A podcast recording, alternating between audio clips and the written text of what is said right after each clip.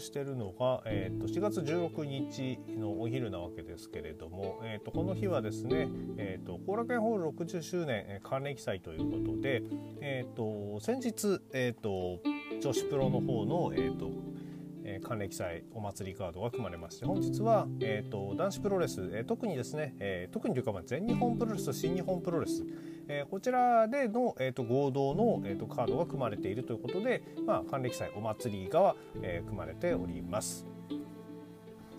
えー、こちらちょっとですね、えー、と見ていきますと第1試合で井上涼 VS 藤田康生ということで、えー、新日若手の藤田選手と全日、えー、最若手の井上選手のシングルマッチというところから始まってですね、えー、と全、えー、6試合が組まれている模様です。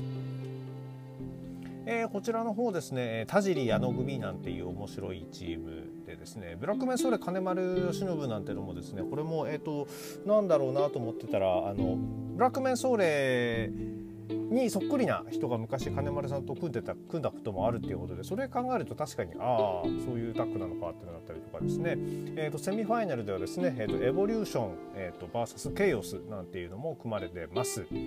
えー、あと第4試合セミ前だとですねなぜかその GBH、えー、と、えー、ネクストリーム青柳優馬青柳敦樹の兄弟が組んで、えー、ロス・インゴベルノ・ブレスでハボンと戦ったりとかですね、えー、そしてメインでは、えー、宮原健と棚橋宏が、えー、組んで、えー、ジェイク・リーそして、えー、真田だったところに、えー、真田選手の欠場で、えーと、太一こちらが入ってくることによりましてまあまあ、あの真田選手も太一選手もどちらもねあのデビューが全日本プロレスということで、えー、そういうこともあってちょっと全日色が、えー、強めのカードということでメインが組まれております。でまああの今しがたですね、えー、某、えー、某というかまあ国さんとですねツイッターで話してて気がつかされたんですがまあメインイベントが、えー、30分一本勝負ということでああっていう感じは、えー、しなくもないんですがえー、っとですね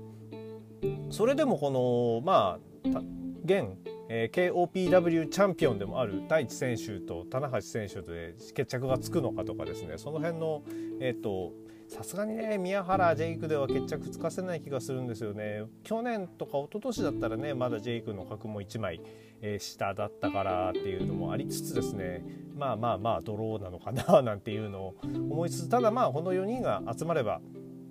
えー、非常に面白い試合になることは間違いないでしょうしえー、本当どれぐらいの割合のね、え、ファンが見に来るのかわからないですけれども、えー、全日本プロレスファンの私としては、まあ普段見たことない選手を、えー、新日本プロレスのファンの皆さんにも見ていただける、えー、この日登場する選手ですとやっぱり見ていただきたいのとしましては、えー、と青柳敦樹、えー、田村段芦野翔太郎、えー、そしてジェイク・リーこの辺りですね、えー、全日本プロレスの中ではもちろんその非常に、えー、応援されていますが、えーと、今挙げたメンバーっていうのはまだ残念ながら外に、えー、本当の本当に響いている感じではないじゃないですか。えー、そう考えるとここでですねあのいいものを見せてですねおおすごい選手いるんだなっていうふうにですね少しでも思ってもらえるような機会になるといいなとは思っております。さすがにこの日は多分満員今日はね満員になるんだろうなと思ってます。で、えーと、ただ、えー、これがですねすみませんこれは、えー、詳細をですね、えーと、レビューするわけではないので、えーと、今日はですね、えー、と先日行われました、えー、と新木場大会、えー、こちらのレビューの方を行っていきたいと思います。えー、大好評最強ワイルドにホゲホゲと。この番組は多感な時期にプロレスと最強スーパープロレスファン列伝に出会ってしまったハッスルジョボが長い年月を経ていろいろ悟ったつもりで全く悟れていないプロレスのあれやこれについて好きに喋ってしまうポッドキャストです。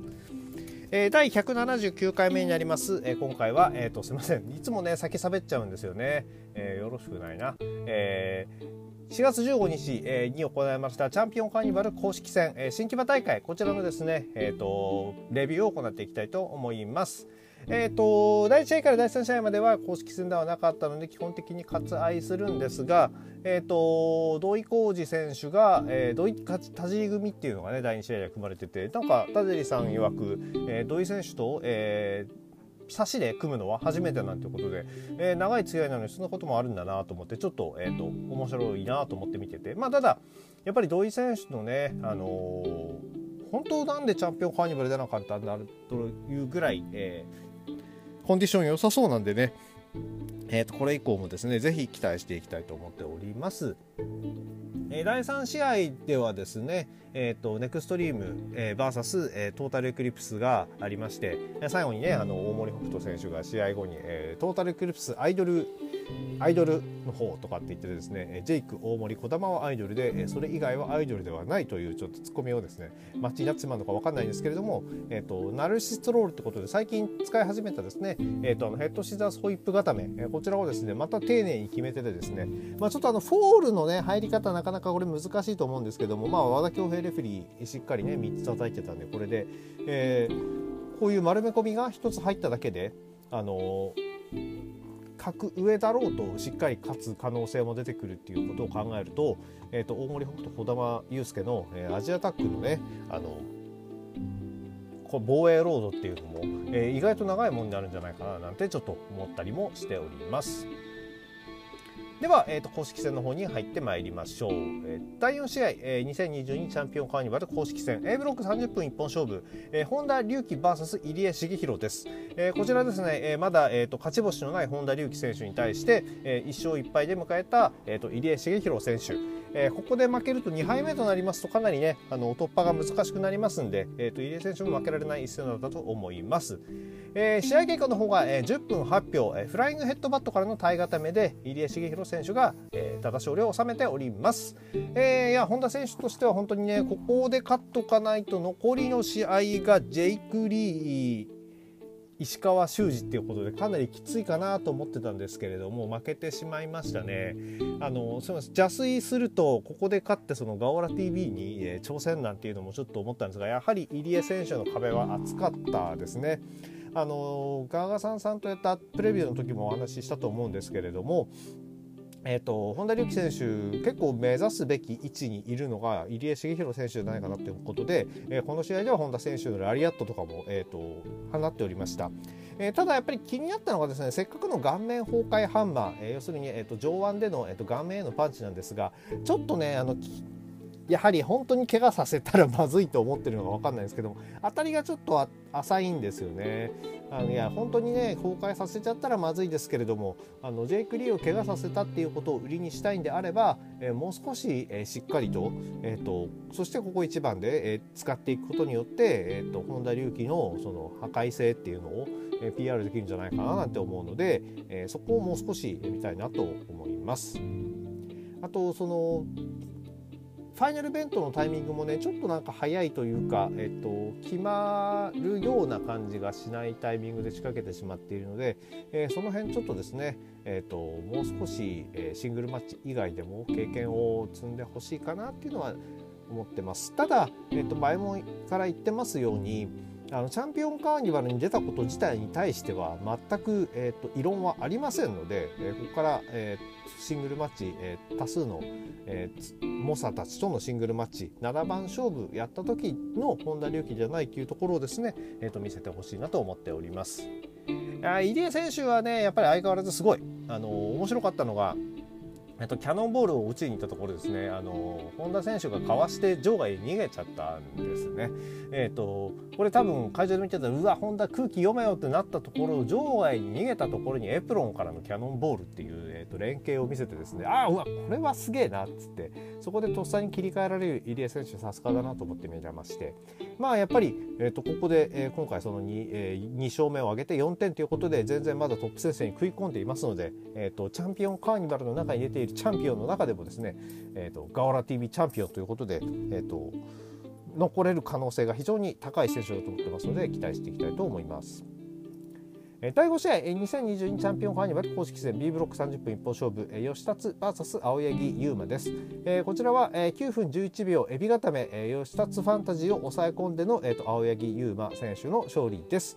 会場にいたみんなはですねザ・フール足技ですね。旋回式ロックスターバスターザ・フールとかですね。えっ、とエンドゲームでヨシタツからギブアップもしくはピンフォール取るとこ見たかったと思うんですけれども、えー、と抑え込んで負けてますということで、えー、もうちょっととちゃんとヨシタツは仕事してください。えー、第6試合、えー、2022チャンピオンカーニバル公式戦 A ブロック30分一本勝負、えー、石川修司 VS 芦野翔太郎ということで、えーと、こちらはですね石川選手1勝2敗で迎えて、えーと、後がない、えー、状況芦野選手は2勝1敗で迎えて、えーと、ここで一気に、えー、決勝に王手をかけたい一戦だったんですけれども、えー、試合結果、えー、12分36秒スプラッシュマウンテンからの片指固めで、えー、石川修司選手がかろうじて、えー、トップ戦線に残っております。と言いましても2人ともこれ、えー、とすでに、えー、と4戦が終了してますので、えー、と残すは最終戦だけですね。いやこれちょっとどうなるか、えー、もつれ込んでいくのか、えー、最終戦でも、えーと、得点が並んで、え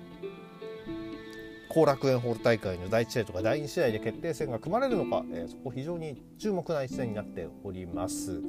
えー、試合の方はですね足野選手が体格差にちょっと押されたかなっていうのが正直な印象です、えー、昨年度のチャンピオンカーニバルでは、えー、そこをものともしないでですね、え最後結構短い時間でですね、えーと、タップアウトを奪っていたはずなんですが、え今回は、え同じ、え過ちを繰り返さない石川選手十字選手、え存分に体の大きさを生かして、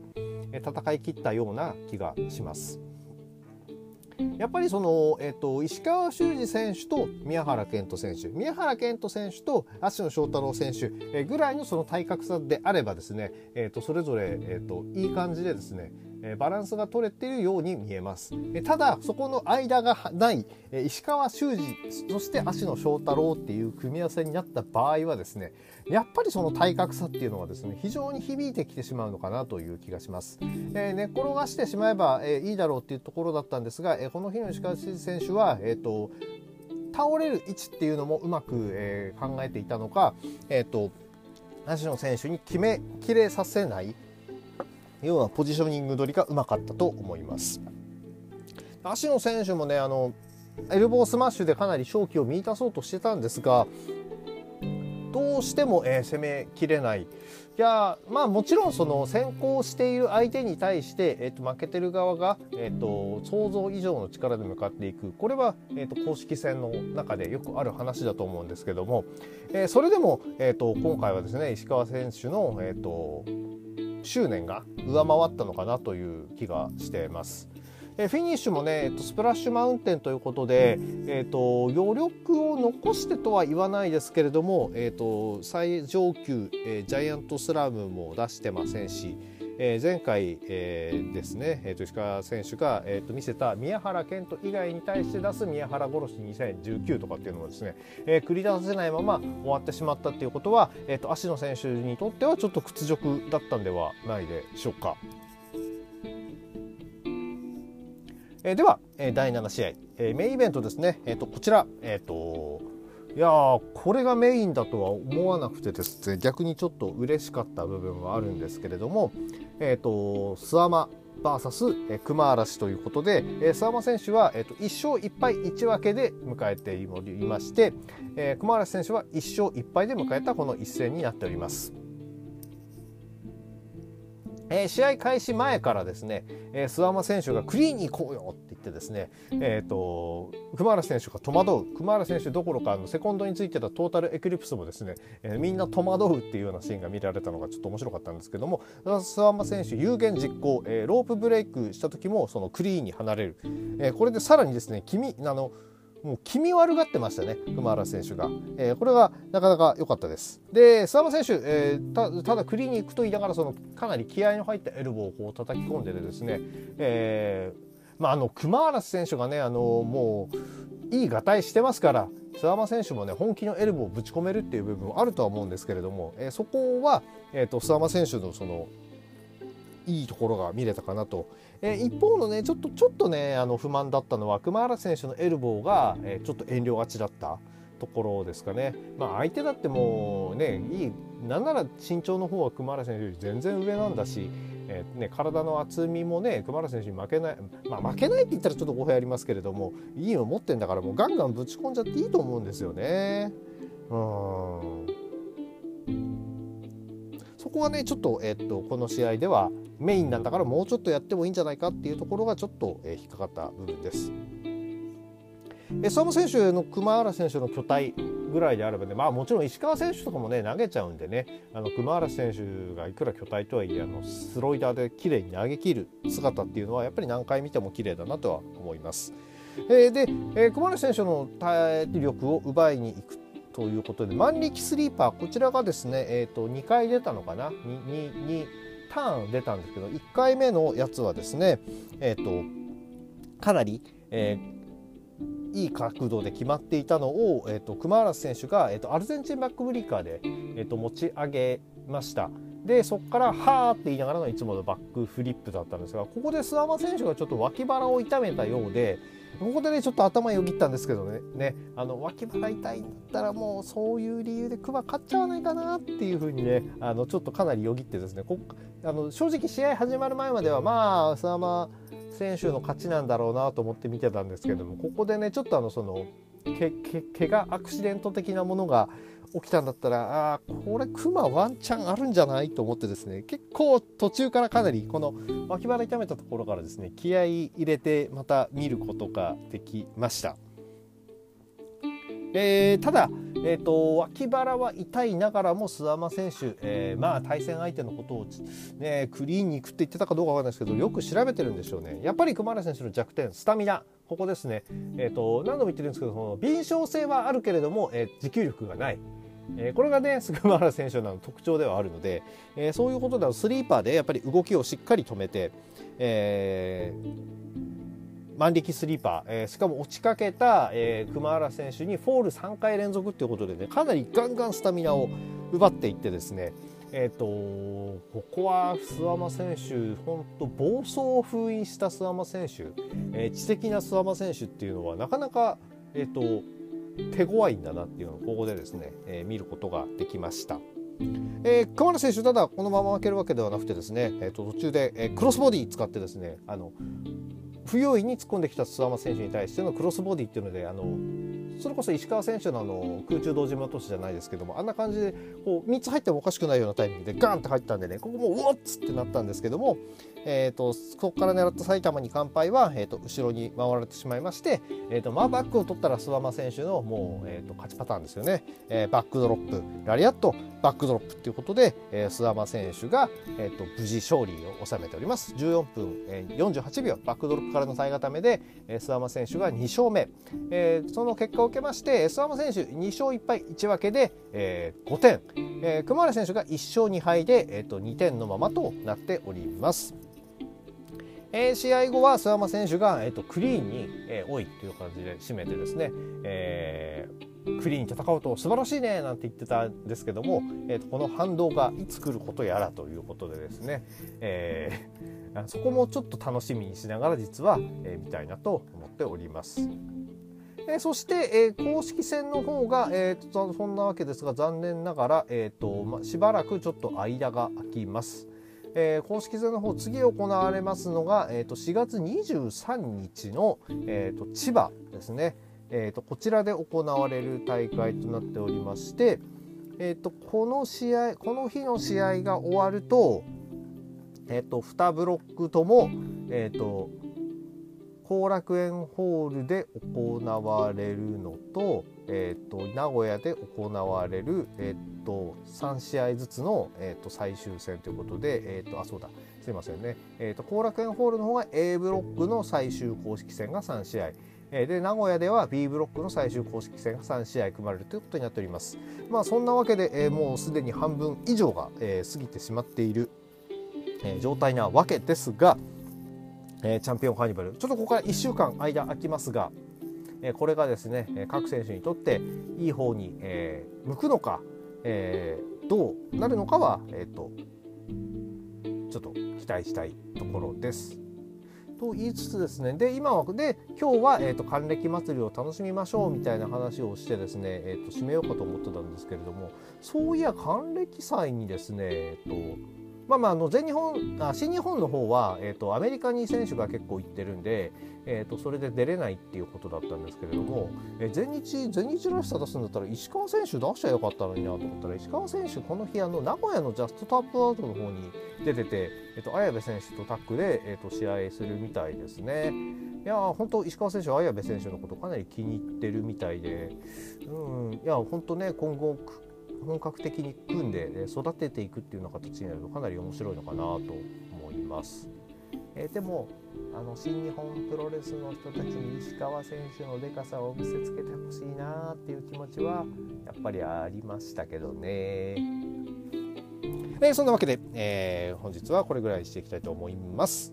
えー、この番組では皆さんのご意見ご感想をお待ちしております。えー、ツイッターのハッシュタグ強ほげでのつぶやきや、えー、DM リプライ、えー、質問箱の方にお書きいただければお返事させていただきたいと思っております。それでは皆様ワイルドな一日をお過ごしください。